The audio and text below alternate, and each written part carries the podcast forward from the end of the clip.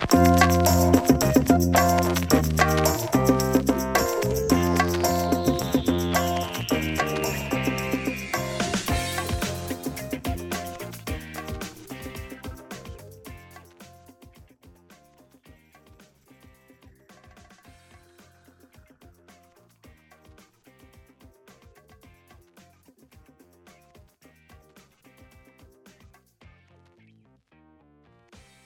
Buenos días amigos.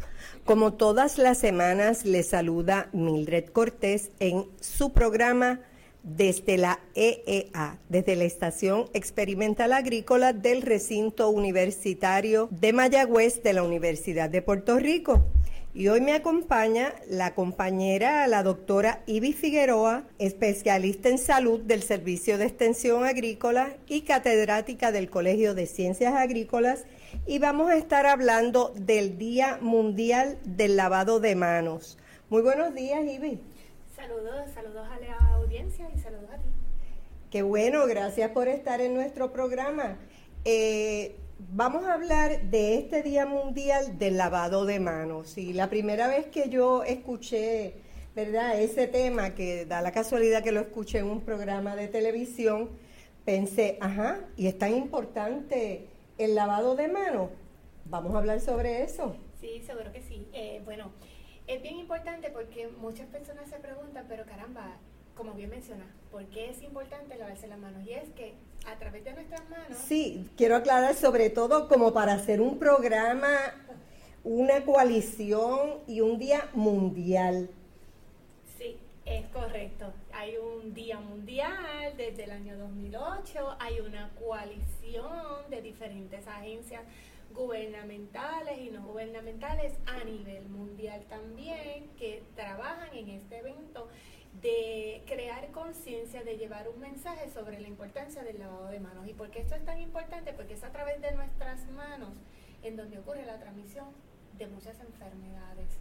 Muchas veces nosotros pensamos que puede ser, bueno, quizás la boca es donde más gérmenes se acumula, o son nuestros pies, o, alguna otra parte de, nuestro cuerpo, ¿no?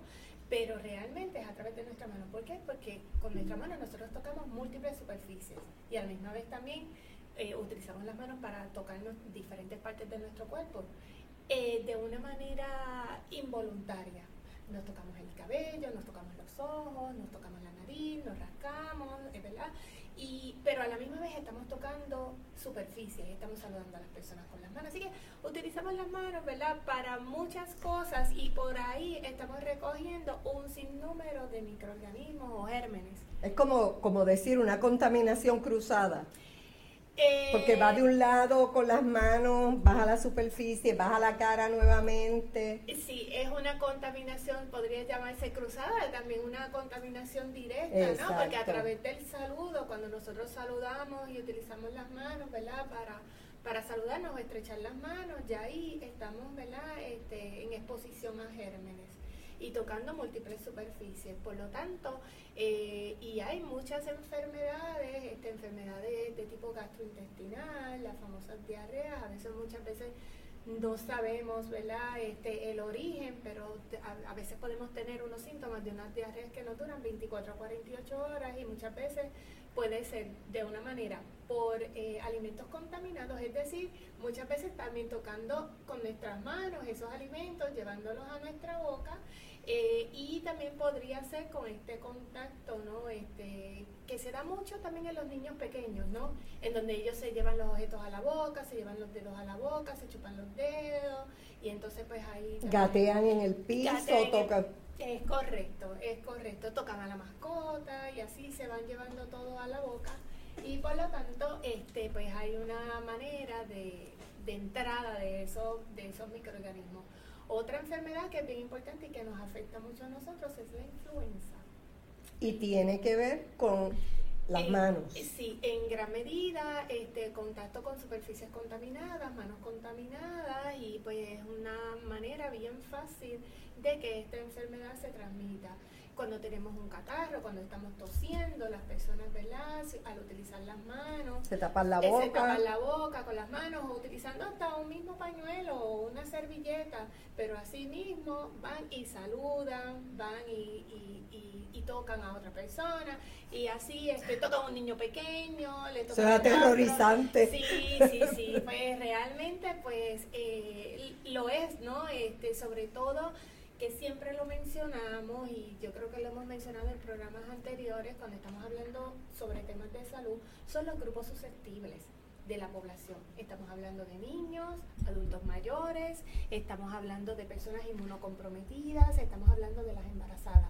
¿Por qué? Porque en estos cuatro grupos su sistema inmunológico está comprometido y entonces está más propenso a adquirir enfermedades.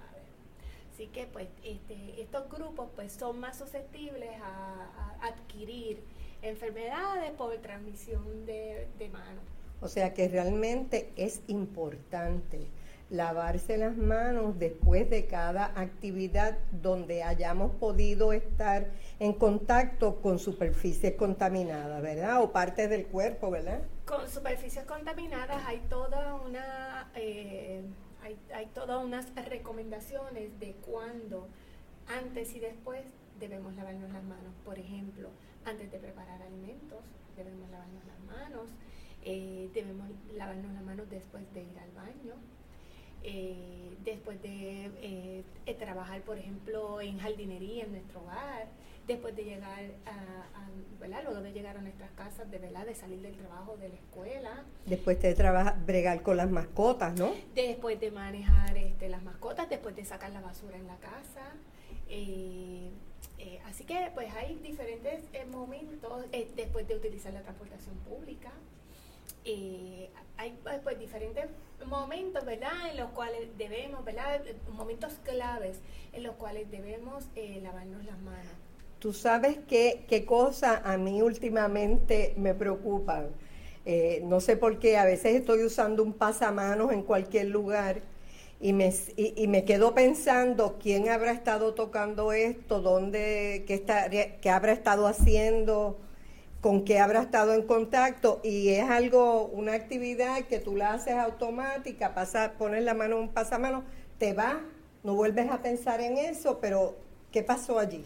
Sí, es que las manos nosotros las estamos utilizando constantemente, haciendo muchos movimientos involuntarios que no nos percatamos. Y asimismo de superficies contaminadas, nos llevamos las manos a nuestros ojos, a la nariz, a la boca. A la boca. Y lo hacemos de una manera involuntaria que no nos percatamos. Por eso es, hay unos momentos claves y que son bien importantes, eh, ¿verdad? En, en el momento en que hay que lavarse las manos particularmente yo diría, dentro de todos son importantes, pero yo creo que me parece que de los más importantes es después utilizar el baño y antes ¿verdad? de preparar alimentos, este, cuando tocamos también alimentos crudos, después de tocar alimentos crudos hay que lavarse las manos, antes de comer hay que lavarse las manos. Así que pues eso, yo diría que eso es de lo más crítico. Definitivamente las mascotas, hay ciertas mascotas que transmiten este eh, enfermedades, por ejemplo, las personas que tienen reptiles como tortugas, serpientes y demás, estos, estos eh, animales transmiten salmonela. Y entonces pues la salmonela pues se relaciona con diarrea, con enfermedades gastrointestinales, así que cuando se está manejando una mascota, también es bien importante lavarse las manos. Es cuando estamos cambiando pañales, ya sea de un bebé o de un adulto mayor, también cuando estamos entramos en contacto con fluidos corporales, por eso es bien importante el trabajador del ambiente hospitalario que se tiene que lavar las manos o cuando estamos atendiendo a un paciente, una persona enferma y entramos en contacto con fluidos corporales, es bien importante lavarse las manos. Así que eh, hay unos eh, momentos, como les dije nuevamente, que son bien críticos, bien críticos. Sí, sobre todo que en realidad nadie quiere contaminar a un ser querido, ¿verdad? Así que es un asunto de crear este hábito y donde automáticamente tú lo haces. Sí. Definitivamente, porque una persona que está enferma es una persona susceptible, que cae dentro de esos grupos susceptibles. Entonces, antes de atender a esa persona, si vamos, por ejemplo, una, un paciente encamado que tiene una úlcera y hay que, ¿verdad? Este, curarla, moverlo, tocarlo. Moverlo, tocarlo, pues tenemos que tener las manos limpias y hacer ese proceso antes y después, antes de tocar a ese paciente y después de haber tocado ¿verdad? A, ese, a ese familiar, ese paciente, esa persona que está Eso es correcto, así que la verdad que uno se lava las manos automáticamente, ¿verdad? Porque ya es un hábito, pero cuando uno se pone a pensar lo que uno está previniendo, yo creo que se hace más importante todavía, ¿verdad? Crear esta conciencia de mantener las manos limpias cuando uno se mueve de un ambiente a otro, ya sea en la calle, en el hogar, en el lugar de trabajo. En la escuela. En la escuela, exactamente. Por eso, por ejemplo, eh, yo, yo he escuchado mucho y cuando mis niños eran pequeños que yo notaba que tan pronto llegaban a la escuela, empezaban los catarros. Empezaba a darle catarro y se me enfermaba uno y se me enfermaba el otro y tú te das cuenta que es en el ambiente escolar donde los nenes se tocan, hay un nene enfermo, juegan, juegan con los mismos juguetes. Y ahí se da esta transmisión de enfermedades bien rápido. Sí, ese contacto directo en, los niños, en el ambiente de escuela, es bien común. Y entonces lo llevan a la casa y terminan, ¿verdad?, enfermándose. todo el mundo. gran parte de la familia o, todo el mundo. Y pues es bien, es, bien eh, común pues porque nuevamente utilizamos las manos todo el tiempo y entonces entramos en contacto directo con esas manos. Por eso es que el lavado de manos, una de las cosas o el énfasis que se hace sobre todo es enseñar en los grupos pequeños. Eh, o, en, los niños de, edades pequeñas, estamos hablando de edad este, preescolar, escolar, que ahí es que se comienza a hablar de esa importancia y de cómo se pueden transmitir esos gérmenes y qué debemos hacer este, para que ¿verdad? Eh, eh, ya se vaya creando un hábito tiene una práctica. Y después que tú te acostumbras, lo haces automáticamente. O sea, después que en esas edades, preescolar, inicios de la escuela, tú acostumbras a un niño, ya eso se, es involuntario también. Tú vas al baño, te lavas las manos, donde quiera, te lavas las manos y verdad te mantienes con menos probabilidades de contaminarte y de contaminar y de contaminar. Pues Ivy, dada la importancia de lo que estamos hablando, ¿verdad? Que uno dice el Día Mundial del Lavado de Manos, ¿amerita un Día Mundial para eso? Pues mira, parece que sí, parece que sí. Háblanos un poco, ¿qué actividades se están haciendo aquí? Bueno, eh, el Servicio de Atención Agrícola eh, todo, todos los años eh, está realizando actividades relacionadas con el lavado de manos. Eh, una de las cosas que, se hace es demostración. El, personal docente del Servicio de Extensión Agrícola, estamos hablando de la educadora en Ciencias de la Familia y el Consumidor el agente agrícola, tienen un equipo en donde se hace esta demostración en vivo de cómo, cómo debemos lavarnos las manos correctamente. Eh, utilizamos como una especie de loción eh, brillosa que se coloca en las manos y entonces la persona puede verse a través de una lámpara UV y puede mirar, ¿verdad? Eso imita los microorganismos, los gérmenes que están en las manos. Luego se hace un proceso de lavado de manos y la persona vuelve a mirarse a través de la, de la lámpara ultravioleta. Y entonces ahí puede ver sus manos. La diferencia. Puede ver la diferencia. Eh, también estamos ofreciendo capacitación este, para diferentes grupos, este, desde eh, grupos en edad escolar hasta adultos en el ambiente ocupacional, sobre la forma correcta de lavarnos las manos, la importancia, las enfermedades que pueden transmitirse a través del lavado de manos, las formas preventivas, ¿verdad? ¿Qué, ¿Qué hacer y qué no hacer? ¿Qué prácticas no debemos hacer? Bueno, pues muchas veces una de las prácticas que se hace es que Vamos a utilizar el ejemplo del baño. Vamos al baño. Eh, nos vamos a lavar las manos. Llega el momento de lavarnos las manos. Pues la persona, eh, si tiene prendas, sortijas y demás, tiene que quitárselas para poder, este, ¿verdad? Porque a, través de las prendas de, de, lo que uno tenga en las manos. Se acumular microorganismos. Pues muchas personas tienen la práctica de que o se lavan las manos muy rápido y por lo menos necesitamos de unos 20 a 30 segundos para frotarnos con el jabón. Entonces a veces muchas personas no hay jabón, sumerjo las manos en el agua y se las enjuaga. me las enjuago, no hay papel, me seco con la ropa y abro otra vez la puerta y salgo. Ya está completamente contaminado porque ya ha tocado hasta superficie. O cierra el grifo sin utilizar la servilleta luego de lavarse las manos. Entonces, pues ya ahí también te contaminaste. O vuelves, abres la puerta del baño y no utilizaste también la servilleta. Así que, eh, que en el, en el mismo baño hay superficies donde están esos microorganismos y si no hacemos el proceso correcto, exacto, si no hacemos el proceso correcto, pues entonces estamos nuevamente entrando en contacto con esos gérmenes. Ok, que lo deseable es hacerlo con jabón, quitarte las prendas, no para que las dejes en lavamano, mejor mételas en un bolsillo o algo así, que no haya riesgo de perderlas con la servilleta que te vas a, secar la mano o el papel toalla, con ese mismo papel toalla, cierras, cierras la pluma y con esa misma, con ese mismo papel toalla, coges la perilla de la puerta. Es correcto, es correcto. y además de eso, cuando nos estamos aplicando el jabón y tenemos que frotar, obviamente hay que cubrir todas las partes, incluyendo entre los dedos, las uñas, dorso y palma de las manos. Y ese proceso de entrar en contacto con el jabón y frotarnos con el jabón o con la espuma del jabón debe durar entre unos 20 a 30 segundos.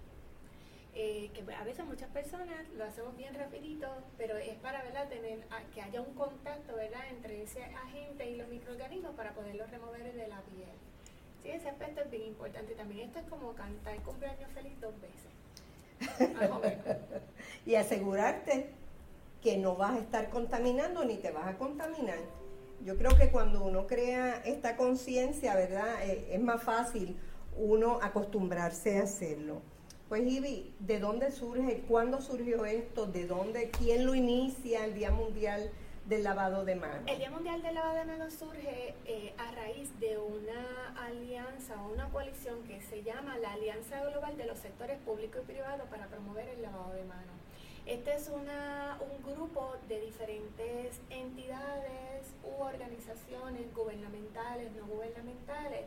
A partir del 2008 se hace la proclama oficialmente el Día Mundial, se celebra todos los días 15 de octubre y pues el propósito es fomentar las buenas prácticas y el lavado correcto de manos. O sea, que se acaba de celebrar recientemente este día y yo creo que entonces el año que viene, ¿verdad? Antes de que llegue esta fecha debemos volver a reunirnos, tal vez en agosto, septiembre, para volver a alertar, recordarle a la gente y en cada escuela, en cada colegio, podrían estar haciendo unas actividades para conmemorar ese día. Es correcto. El Servicio de Extensión Agrícola va un poco más allá, no solamente de celebrar la campaña y de unirse a la campaña, ¿verdad? Con, con este, este grupo, ¿verdad? De, organizaciones que incluyen, por ejemplo, eh, el CDC, incluye eh, compañías como Procter Gamble, universidades como John Hopkins, eh, pero también como esto es parte de la higiene personal, nosotros todos los años, todo el tiempo, todo el tiempo eh, todos los meses del año estamos este, realizando actividades alusivas al, lavado de manos, como por ejemplo eh, el programa que nosotros tenemos de inocuidad de alimentos, pues el lavado de manos es vital en el aspecto de inocuidad, porque la persona que maneja alimentos tiene que tener las manos limpias. Por lo tanto, es algo que se está hablando constantemente en el Servicio de Extensión Agrícola a través de diversos programas.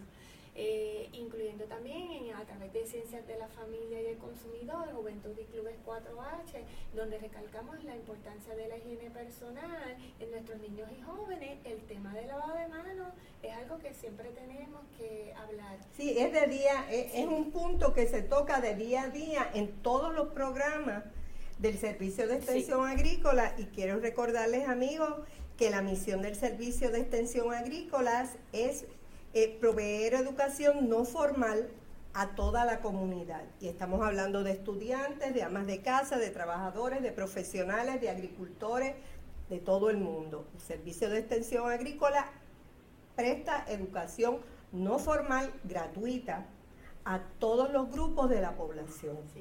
Cuando mencionas todos los grupos de la población, importante el agricultor. Seguro que sí. Es importante porque en el, en el trabajo, ¿verdad?, de, que él hace de día a día, de cultivo, también el lavado de manos es bien importante. Y algo que también quisiera recalcar, Mildred, es que muchas veces la gente piensa que el utilizar lociones desinfectantes o los famosos hand sanitizers sustituyen el agua y el jabón. No lo sustituye. No lo sustituye. Eso es un mito y eso está totalmente incorrecto. La manera más efectiva y económica para remover gérmenes de nuestras manos es a través del uso del agua y el jabón.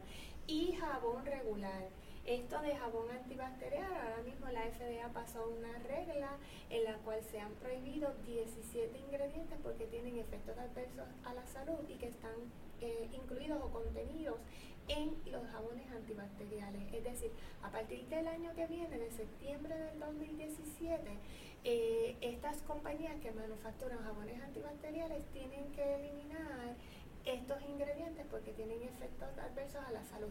De hecho, otra cosa que también se ha mostrado en los estudios científicos, en la literatura científica, es que el, jabón antibacterial no se ha probado que sea más efectivo que el jabón regular. Oye, pues yo creo que esa es una información bien importante porque, por ejemplo, eh, yo misma eh, en el baño que queda en la parte de abajo de la casa trato de tener jabón antibacterial porque estoy pensando que es más efectivo que el jabón regular y ahora tú me dices que no es así y no solo eso, que puede tener eh, ingredientes nocivos para la salud. Sí, es correcto. Este, ya eh, la FDA, que eso pueden entrar a la página de la FDA, www.fda.gov, y ahí pueden encontrar la información, eh, buscan en el, buscador este, eh, antibacterial soaps o jabones antibacteriales, porque ellos también tienen su página en español, y entonces ahí van a encontrar la información con la lista de los 17 ingredientes que están prohibidos y, eh, y toda la información relacionada a que pues, estas compañías no han demostrado que este producto sea más efectivo que el jabón regular. Así que eh, o sea, no es necesario, no, es necesario. No, no es necesario. Así que esto es algo bien básico, agua y jabón. Lo mismo pasa con eh, las lociones o, o, los productos eh, desinfectantes o los famosos hand sanitizer, que cuando ocurrieron los brotes ¿verdad? De, de influenza o la, ¿verdad? o la epidemia de influenza, muchas personas corrieron y abarrotaron la, la farmacia. Galones compraban unos envases gigantescos para irlos a pasar a potes pequeños y todo el tiempo pasándose en las manos. Y se ve, exacto, y también se ve, se, ve mucho en las escuelas que a veces tienen como unos dispensadores. En, las tiendas. En las tiendas. Los supermercados. Eh, y en las mismas oficinas, y hasta vemos compañeros que tienen en su escritorio y están todo el tiempo constantemente eh, ¿verdad? utilizándolo. Hay una regla específica para el uso de estos productos. Número uno, si las manos están visiblemente sucias, no es efectivo el hand sanitizer. No lo es. Así que eso ya, cuando uno tiene las manos visiblemente sucias, es agua y jabón. Porque no hay manera de que el hand sanitizer pueda remover ese particulado que está presente en las manos. Otro aspecto bien importante es que estos productos están hechos principalmente con un alto por ciento o un alto contenido de alcohol. Eso tiende a irritar la piel. A resecar muchísimo. Y si, si volvemos, si estamos, eh, si le aplicamos esto a un adulto mayor que ya tiene la piel frágil o una persona que tenga una laceración, le afecta la piel. Por lo tanto, no es, este, eh, no es algo que sea adecuado o que sea efectivo para esa persona. El otro aspecto bien importante es que este producto se utiliza en aquellos momentos en donde no exista agua y jabón. Eh, perdona que te interrumpa, y el alcohol. Por ejemplo, yo tengo un compañero que siempre tiene un pote de alcohol en la gaveta y cuando termina de hacer algo se, se frota las manos con alcohol para desinfectarse. ¿Sustituye, por ejemplo, al hand sanitizer? No, bueno, eh, recuerden que el hand sanitizer, además de su porciento de alcohol, tiene, también este, eh, tiene otros ingredientes que ¿verdad? ayudan un poco en el proceso ¿verdad? de no eh, afectar mucho la piel, pero siempre la va a afectar. Y hay personas que utilizan alcohol, pero realmente el uso constante de esto tiende, número uno, a tener un efecto en la piel, eh, a resecarle, el alcohol reseca muchísimo la piel. Y el otro aspecto también, que es muy importante y que mucha gente también lo descuida, es que esto crea resistencia a bacterias. O sea, el uso constante de... ¿Oh, sí? Sí, sí, sí, que también crea una resistencia. Por lo tanto, eh, el uso de estos productos sobre todo el hand sanitizer debe hacerse en aquellos momentos donde, punto, no exista agua y jabón, pero no podemos estar cada, cada hora, cada media hora, eh, porque si usted tiene en su lugar de trabajo, en la escuela, en su hogar, agua y jabón, no tiene por qué estar utilizando el hand sanitizer. El hand sanitizer son aquellos momentos en donde no hay forma, no, no, hay, no hay papel, no hay jabón, no hay agua, pues entonces usted lo puede utilizar, pero no podemos abusar de estos productos. Eh, o sea, nada sustituye al agua y jabón. Y ahora se me ocurre una pregunta. Yo, por ejemplo, generalmente en la cartera, en el bolso, tengo un, sobrecito, una bolsita plástica que se sella con las toallas húmedas, con los chops, lo que llamamos los chops eso tampoco sustituye el agua y jabón. Las toallas húmedas este, no sustituyen el agua y el jabón. Aún si dice antibacterial o que imita el hand sanitizer en forma de... No, no, ya, ya lo del antibacterial. exacto, sí, aunque diga antibacterial o aunque sea verdad una forma de, de, de, um, de, desinfectante, a veces muchas de estas toallas también se utilizan para limpiar la superficie y eso es muy bueno también. Lo que pasa es que en el proceso de la higiene de las manos, las toallas húmedas no sustituyen el agua y el jabón. Eso, eso utilizarlo para en caso de emergencia. No hay agua y jabón, pues mira, tengo esto, o tengo, o tengo, el hand sanitizer en, forma de gel y lo, y lo utilizo. Pero realmente, mientras haya agua y jabón, ese debe ser el primer método que toda persona debe utilizar. Muy bien, yo creo que más claro, ¿verdad? Eh, no puede estar yo creo que es bien importante este programa, yo creo que lo deben escuchar todos, sobre todo los maestros, las personas que tienen asilos de ancianos. Las personas que trabajan en manejo de alimentos. Manejo de alimentos, manejo de, enfermos en hospitales. Los, agricultores. Nuestros agricultores que continuamente tienen que tener sus manos en contacto con la tierra, eh, con químicos, porque a veces utilizan químicos para, para aplicarlos al suelo. O sea, todas esas cosas inciden en la contaminación. Ahora que mencionas químicos, eh, recientemente se publicó un estudio que se utilizaron agricultores para ver la efectividad del uso del hand sanitizer y del lavado de manos y encontraron que aquellos agricultores que utilizaban con frecuencia el hand sanitizer y, ¿verdad? en el manejo de, químicos o plaguicidas, la entrada de los plaguicidas era más fácil que, eh, que utilizando, ¿verdad? Que al remover, que, al utilizar agua y jabón para lavarse las manos o para higienizar sus manos. Quiere decir que sobre todo en los agricultores hay que tener mucho cuidado con eso porque obviamente permite la entrada de plaguicidas y agentes químicos de que lo absorba la piel. Sí. Y eso es lo que queremos evitar, ¿verdad? Queremos evitar que nuestros agricultores tengan residuos de algún agroquímico en su piel que a la larga va a tener un efecto eh, negativo en su salud. Así que yo creo, ¿verdad?, que eso también eh, es bien importante, sobre todo porque nosotros aspiramos que cada vez más podamos sustituir importaciones y que sean nuestros agricultores quienes se encarguen de proveernos esos alimentos que necesitamos consumir. Seguro, y por, y por lo tanto es bien importante de alguna manera eh, hablar de los aspectos de salud y seguridad de ese agricultor. Definitivamente. Para que ¿verdad? pueda hacer su trabajo, no solamente las prácticas, las mejores prácticas de agricultura, que eso es bien importante, pero también es importante su salud y su seguridad. Bueno, lo queremos saludable, lo queremos con fortaleza para que siga produciendo alimentos, sobre todo que nuestros agricultores no se quiten, los que son agricultores tienen una edad eh, ya son mayores y se mantienen trabajando en la finca y los queremos lo más saludable posible, sobre todo porque le debemos nuestra alimentación.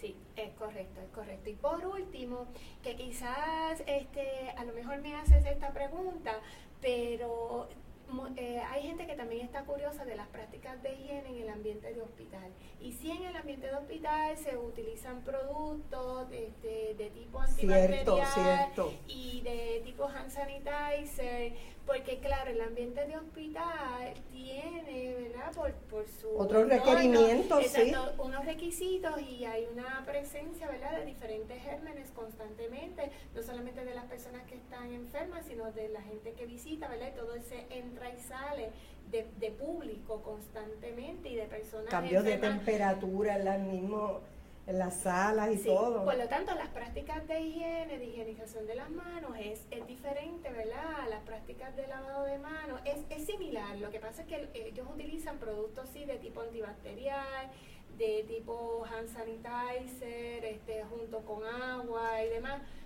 pero este, porque es claro, porque son las condiciones especiales. las condiciones específicas de su lugar de trabajo. Pero esto no limita que usen jabón y agua también. Oh, claro que sí, eh, sobre todo cuando ese trabajador llega a su casa, pues tiene que hacer igual que cualquiera de nosotros tiene que lavarse las manos antes de preparar los alimentos. ¿Y cuando llega al hospital por las mañanas? Lo mismo, sí, lo mismo. De hecho, también cuando nosotros vamos a visitar a algún paciente en el hospital, alguna, algún familiar, algún amigo, pues es lo mismo que si tenemos al paciente en la casa.